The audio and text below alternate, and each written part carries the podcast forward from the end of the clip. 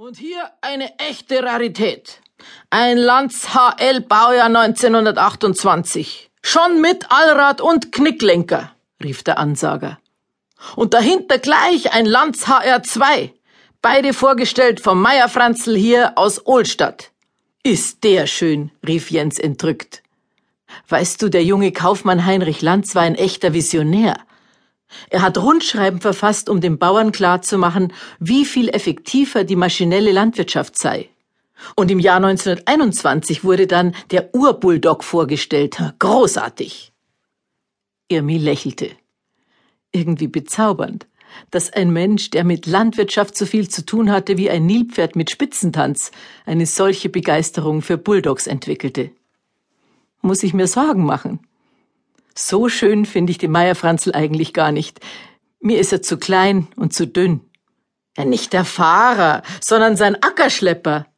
Ach so, meinte Irmi und lachte. Der Ansager blätterte in seinem Manuskript.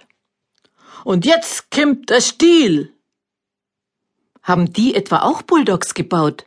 fragte Irmi verdutzt. Beim Thema Stiel konnte sie mitreden. Schließlich hatte sie eine heißgeliebte Motorsäge von dieser Firma, die sie nie verlieh. Getreu dem Motto, dass eine Frau ihren Mann, ihr Pferd und ihre Motorsäge besser nicht aus der Hand gab. Nun ja, der Mann war ja eigentlich nur in Teilzeit ihrer. Pferde waren ihr unheimlich. Aber die Stiel, das war ihre Leidenschaft. Ja, zwischen 1948 und 1963 hat Stiel auch Traktoren gebaut erklärte Jens. Allerdings insgesamt nur 2000 Stück. Wieder was gelernt, dachte Irmi. Und das von einem Fischkopf, der keine Ahnung hatte, wie man mit einer Stielmotorsäge umging. Und jetzt kimmt a Porsche P111 vom Feistelsepp aus Sindelsdorf. Der Ansager gab wirklich alles, so frenetisch, wie er bei jedem Teilnehmer brüllte. Mir gefällt die elegante rote Schnauze, meinte Jens. Ich weiß nicht, rot ist nicht meine Farbe, sagte Irmi. Och, ich erinnere mich da an so einen roten BH. Jens grinste anzüglich. Ja, ja, brüll noch lauter, damit das ganze Oberland meine Dessous kennt, zischte Irmi. Schau, da kommt der Bernhard, lenkte Jens von der Unterwäschendebatte ab. Irmis Bruder Bernhard tuckerte mit seinem Kramer KL 180 heran. Der Schlepper war unverwüstlich und zum Kreiseln und Schwadern immer noch im Einsatz. Also der hat wirklich eine schöne Schnauze, befand Irmi. Die Bulldogs vom Kramer schauen einfach am nettesten aus. Grün ist eine so dezente und freundliche Farbe.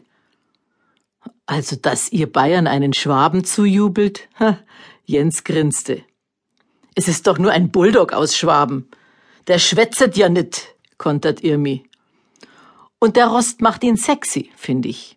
Traktoren sind schöner, wenn sie nicht so gelackt und restauriert sind. Ach, das beruhigt mich. Ich bin ja auch schon etwas rostig und unrestauriert, behauptete Jens. Und wenn du lieber einen grünen BH in Kramergrün? Ich lass dich gleich hier zurück, allein unter Fremdsprachlern, drohte Irmi. Im nächsten Moment wurde sie durch den Ansager unterbrochen, dessen Mikro pfiff wie eine Maus, die gerade von einer Katze gefangen wurde und um ihr Leben quiekte. Das ist a Güldner vom Geißler Willi. Äh, na, na, das ist ja die Nummer 98. Das ist der, äh, ja, der, äh, Mangold Bernhard aus Schweigen. Burschen, warum haltet ihr euch nicht an die Reihenfolge? Da wäre man ja ganz damisch. Ja, bei so einem Oldtimer-Treffen hielt man tunlichst die Regeln ein, insbesondere wenn es einen derart beherzten Ansager gab. Mittlerweile waren schon hundert Oldtimer an ihr vorbeigeschnauft, geschnaubt und gescheppert. Fünfzig Jahre und älter waren sie.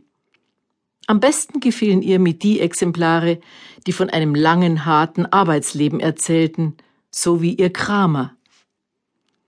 Oldtimer-Bulldog-Treffen waren in und das heutige in Ohlstadt war ganz besonders gut besucht. Es war ein perfekter Tag. Nicht zuletzt, weil die Landwirte guten Gewissens freimachen konnten. Es war ein Sonntag im Herbst und die Hauptarbeit des Jahres war getan.